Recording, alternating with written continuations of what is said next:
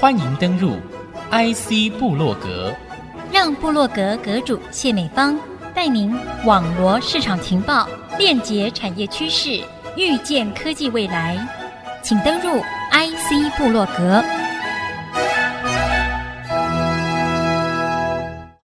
朋友再度收听 IC 部落格，我是部落格阁主谢美芳。那么今天在节目线上呢，和听众朋友要谈一个很重要的企业利落处理时代所面对的问题，提供创新 solution 很重要的一个当责态度啊！我再说一次，当责，从负责到当责，责任这个共通的点，在当责这个字眼上，又会赋予什么样的一个创新的意义，以及可能会产生的具体的影响，又会是什么？和听众朋友分享的是我们的康士腾管理顾问的首席顾问卢丽轩，在线上和听众朋友一起来分享当责理念。欢迎你，你好，大家好，我是康士腾管理顾问公司的讲师，也是顾问，我叫 Estella 卢丽轩。线上上你的课，我觉得是一个可以让我们把知识精髓伴随精彩的教案啊，让我们从过程当中去落实到一个企业管理。想迫不及待来了解一下当则如何落实在我们的业界里头，甚至成为一个企业的内涵，成为一个种子。我很想问一下，为什么会选择这样的一个重要的一个想法来跟听众朋友分享？当责它其实并不是天外飞来的一个新的东西，它在市场上被讨论，然后被重视，我们认为已经非常的久了，因为我们过往一直有听到客户来找我们说。哎，可不可以教教我们的组织怎么当责啊？或者是教教我们的员工怎么样可以驱动他们当责啊？这样的声音其实我们听了蛮多年的啊。那只是说过往一直都是一个概念性的东西，就是好像好像以前听过。又不是太确定它到底是什么意思，嗯，然后每一个组织去诠释它的方式可能又不一样，所以一直以来都没有一个比较结构性或者是一个比较具有系统逻辑的方式来定义并且行塑这件事情。直到我们大概三年前，我们代理进来一个美国很 total solution，在协助企业推动企业文化的这个 solution 之后。这件事情我们才开始看到也有不一样哈。那这几年跟许多企业合作，就发现我们真的是可以将当责这个看似有点熟又不太熟的概念，去落实在我们的工作当中的。那我简单讲一下下当责到底是什么，可以讲这个吗？太好了，我接下来就是要问这个问题。我跟你还蛮有默契的，谢谢你。这个大家以往比较常听到的字眼可能是负责。对，负责这个大家好熟悉哦，我们会把它当成一个动词来形容，我们也会把它当成一个形容词来形容某个人，是不是一个负责任的人，对不对？对，好，所以我们常常用。可是呢，过往我们对负责的概念哈，比较是以我们做了什么事来定义的。那在组织里面呢，怎么定义我们做了什么事情？很简单，大家大家都可以想到的，就是啊，我们有这个所谓的工作说明书啦，还有我们有我们的职称嘛，对不对？我们的职称背后，其实就某种程度也定义了我们到底在做什么啊。比如某某工程师、某某经理、某某单位的什么主管哈等等的，就把它想象成它就是一个框框，然后在这个框框里面呢，我们会列下所有我们该做的事情。所以什么叫负责？就是把这个框框里面的事情都做完了，我们就觉得是负责了。这其实也是一个很重要的概念，在组织里面，只是说我们也发现有一些问题。当我们是这样定义我们的工作角色的时候呢，就会有很多状况出现。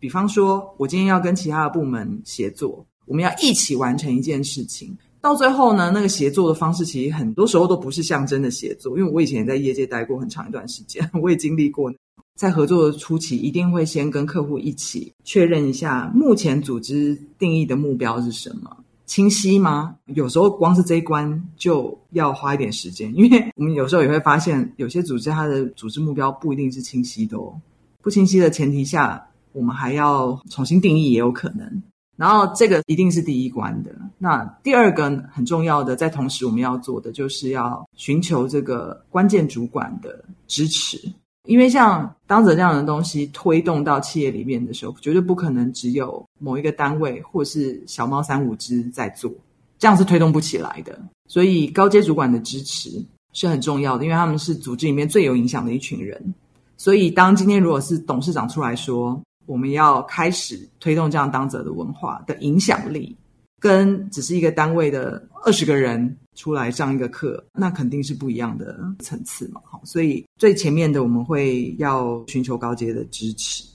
这是一个生态吧。就是说，其实会跟我们合作的客户啊，他们觉得想要了解当泽这个议题啊。通常都是已经有这个动机，只是说现在推动的程度到哪里而已。有些还在很前面，有些是诶可能已经推动了一阵子，然后但是可能效果没有如他们预期。虽然高阶可能很支持，但是可能没有找对方法等等的。这是双方，我觉得是双方的。你有没有碰到实际的学员，他就有提出这样的问题，然后你给了他们新的定位，让他们了解他们的问题所在，以至于他们解决了他们内部的这些问题，有些明显的氛围不一样了。有啊，其实有蛮多个例子的。您刚刚在讲的时候，我就可以想到有几个客户，其实我们是跟他们的协作是一段时间的，不是单点的。哦，然后我们可能从他们的高阶主管开始，到中阶，到初阶，到员工，可能是一个阶段一个阶段这样来的。嗯，那你刚刚说的那个情境啊，的确是非常常见，就是说，可能管理层的期望。在执行单位，他们并没有全然的收到，然后呢，也可能因为就是一个负责的框架，让他们就是比较本位主义。好像现在有很多那种跨部门协作的议题，或者是遇到问题的时候比较容易推卸责任，就说啊，这个是因为前段怎么怎么了，所以我后段我是被他拖累的。或者是当客户有什么抱怨的时候，他们就会立刻想说，这是谁负责的？这是谁的 case，就要那个人或那个单位去解决，而不是去想说，哎，其实如果客户有抱怨，这影响的是我们整个公司的目标，哎，所以我在这里面扮演的什么角色？我能够怎么样去协助这个问题解决？啊，这样的思维的确是在一个本位主义比较高涨的环境里面，它就会很难被看见。公司的每一位讲师，我们都会做，也都有我们的客户。那我去年就帮两个蛮大型的外商公司。因为我是外商背景，很多时候外商公司的客户都会给到我这边哈。嗯，两个蛮大型的外商公司，就是帮他们从高阶一路一路做到初阶主管，然后在这个整个过程当中，其实会不断的听到他们提出来他们现在面对的问题。那我觉得很棒的一个部分是说，因为他们丢出问题，我们就有机会协助他们看到，其实他们丢出的问题背后还是有一个很根源的共同目标，就是关于我们是想要达成公司目标的。这个共同目标一定要先把它彰显出来，要不然很多时候我们会觉得说，我们就是做我们自己的事情，殊不知其实我们是在同一艘船上，我们要去的目的地照理说是同一个地方才对。所以我们在这个船上做的所有的事情，要怎么样透过更好的沟通，然后呢，寻求支援的时候，你要让别人知道你要的是什么，然后你想要达成的成果是什么，这个期望的沟通是不是可以清楚？然后你怎么确认对方可以收到你所期望的这个东西是什么？这个每一个都是很重要的能力。所以，我们就是在这可能几个月过程当中，协助他们不断不断重复的去看这些问题，然后讨论怎么做，然后给他们相对应的工具或者是方法，然后再看到问题，讨论应该怎么做，给到相对应的工具跟方法。其实就是对的事情，一直不断重复的做。然后，我今年在跟他们在谈另外一个案子，在互动的时候，他们的办训单位其实主要是 HR，就回馈给我说。他们真的觉得过去这一年来，当他们的员工在遇到问题的时候的第一个反应跟以前不一样了。我说：“诶，怎么说？以前的第一个反应就是会说，这是谁的工作？这是谁负责的？这要找哪一个单位的哪一个人？他们以前的第一个反应会是这样，但是现在的第一个反应会是说：哦，问题在哪里？那我能够怎么样协助这个问题被相关的人看见？”然后我可能会去主动做一些沟通、协调、联系的动作，即便我不是真的执行这个任务的人哦。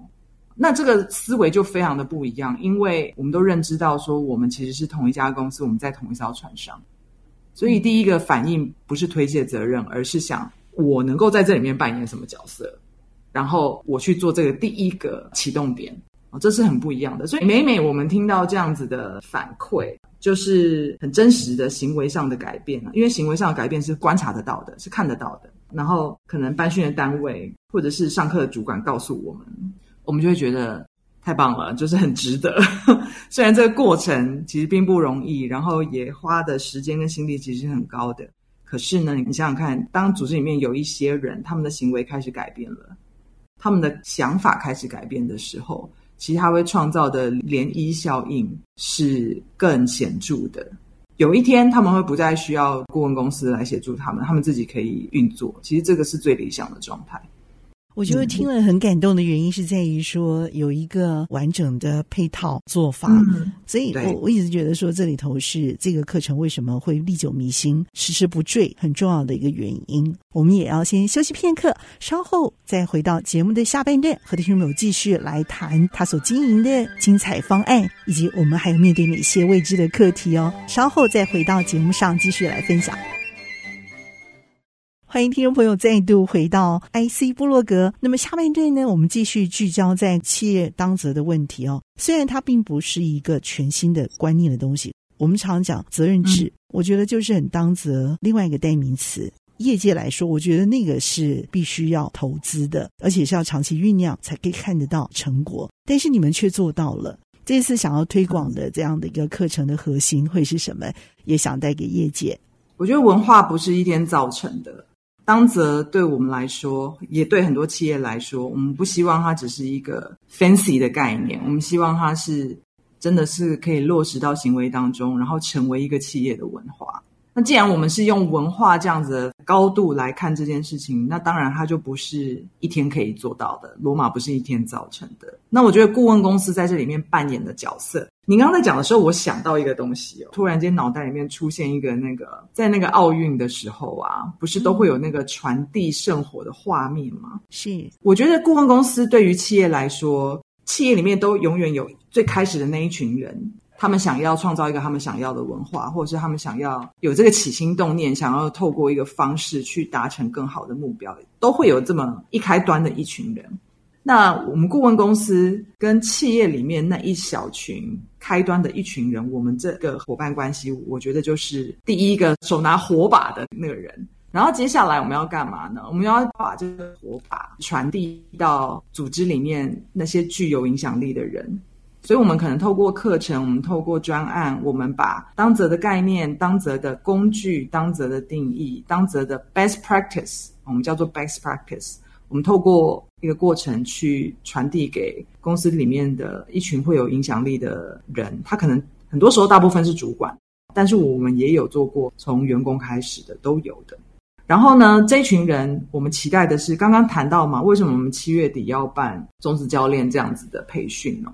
因为顾问公司不可能永远跟企业在一起，我们就是一开始传递火把的，我们把这个火把一开始先传进去，但传进去之后，这个火把就要靠内部的人再不断的繁衍下去，可能会有新的人进来啦，然后呢，每隔两三年公司搞不好会有一个转型啊，会有一个不同的策略方向啊，公司里面要有人。真的了解这个东西是什么，它好在哪里，然后可以去跟更多的人沟通传递，这个火把要一直传下去的。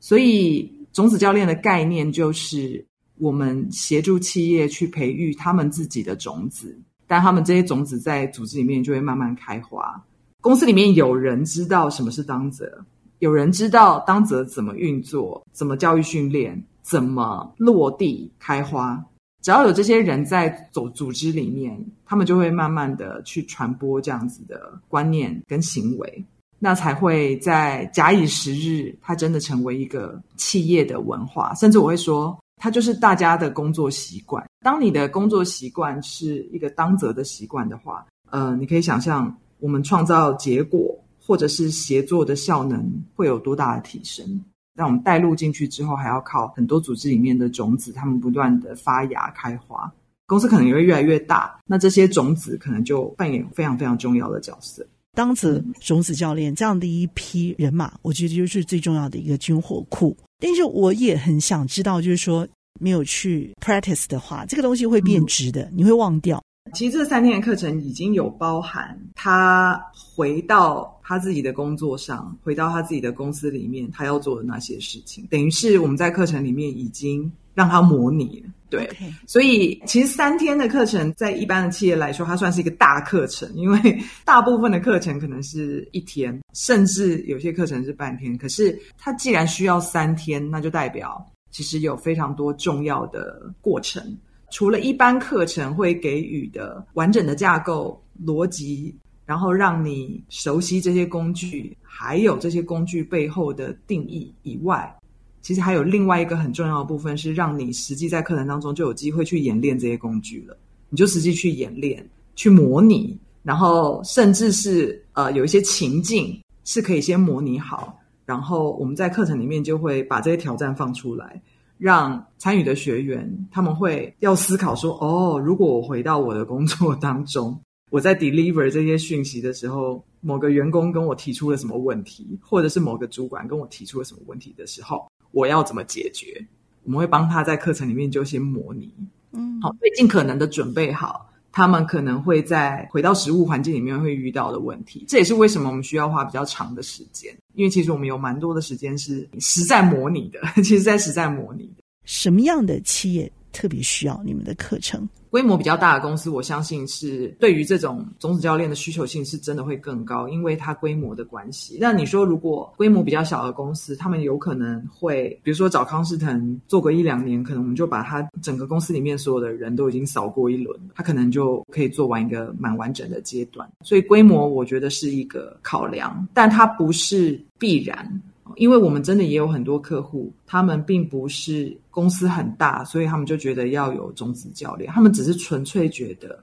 我们应该要把这个东西深耕在我们自己的组织里面，我们要有更多的自己人了解这件事情。所以今天比如说有新人来要 on board，然后不会在这个时候去 hire 一个顾问来跟他说明你 on board 的时候。要注意什么？因为我们公司是什么样的文化，你不会找一个外部的人来做这件事，而是他们内部的人就能够做这件事情。好，比方说新生训练，然后或者是人才 program 里面的阶段性的训练，这他们可能自己就可以 run。比如像我们的客户啊，从制造业到民生消费第一线的产业，外商、本土商、大企业、小企业，甚至那种家庭企业，其实我们都有诶、有跟我们协作在当责这个议题上面的企业的种类跟类型，其实是非常多元的。只要我们有确切的目标要达到，这个行为跟这个文化都是重要的。重视内部人员哈，他的这个成长的公司，我觉得接受这一套当责文化的这个训练是有它的这种长期啊酝酿的必要性的。这个价值也在于培养一个公司的一个人员长期的一个竞争力哈，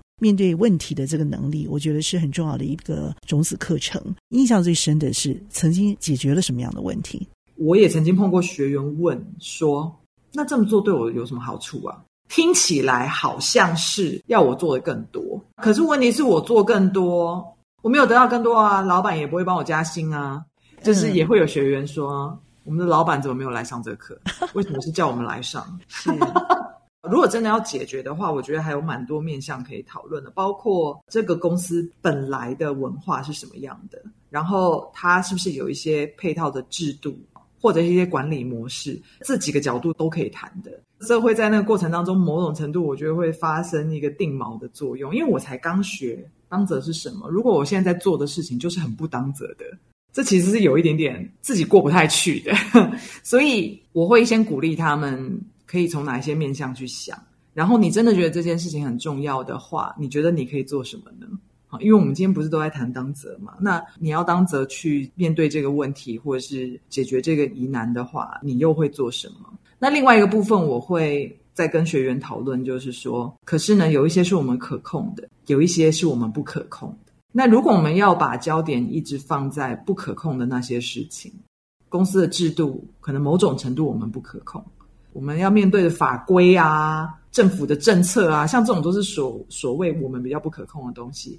很多人会把焦点都放在这上面，然后不断地去抱怨或者是 argue。可是你会发现，不管你抱怨的再多，你还是在面对同样的问题。所以，我们把焦点转移一下，我们转移到我们比较可控的那些范畴里面。我能够做的，我能够沟通的，我能够影响的，我能够争取的，把焦点放在这边，你会觉得你比较有力量。然后如果把焦点放在那些不可控的事情上，你只会一直觉得你你被控，你只会一直觉得你是被控的，然后很无奈、很委屈，然后越来越没有希望而已。那我们为什么要把焦点放在那个地方呢？所以要从源头就开始尽可能的完整，包括我们要的目标是很清晰的吗？我们能不能够说明为什么这个目标很重要？这个目标跟每一个人又有什么关系？我们这个连接，我们说得出来吗？如果这个东西我们自己都没有办法理清楚，你要别人去执行，而且还希望人家执行回来的成果是如你所愿，那就是缘木求鱼了吗？就是我从刚刚跟美芳姐分享，就是我在以前业界的经验，PNG、杜邦都是很不同的产业。然后我过往在企业里面也曾经扮演过各种不同的角色。我喜欢学新的东西，然后尝试新的领域。但我后来发现，这不是不是只有这样而已。我觉得关键应该是在于，就是我是很相信可能性的。我我我相信任何一个人都有非常多的可能性可以去发挥。那关键就在于你有没有给自己创造这样的机会。其实我当时跨足到人才发展领域，也是这样的一个初心，就是如果我能够运用我的影响力来协助更多人看到他们有其他的可能性，我觉得这会是我人生当中很值得追求的一个目的。现在我都还是觉得这是一个很有意义的工作。很好，我觉得人才培育的口袋里头也是够深的功力，才可以支持你这样子做。很美，很美。好，和听众朋友一起分享的是我们的康仕腾管理顾问公司的首席顾问 Estella。谢谢丽璇精彩的分享，谢谢。心动不如行动，好，我们就上 Google 传世瑞，瑞士反过来，那个世呢是加了一个人字旁哈，那个字。会找到您所需要的这堂课程的报名的窗口。那么，谢谢听众们您共同的收听 IC 波洛哥，我是谢美芳，我和美丽的 Estella 一起在空中和大家 say goodbye，拜拜。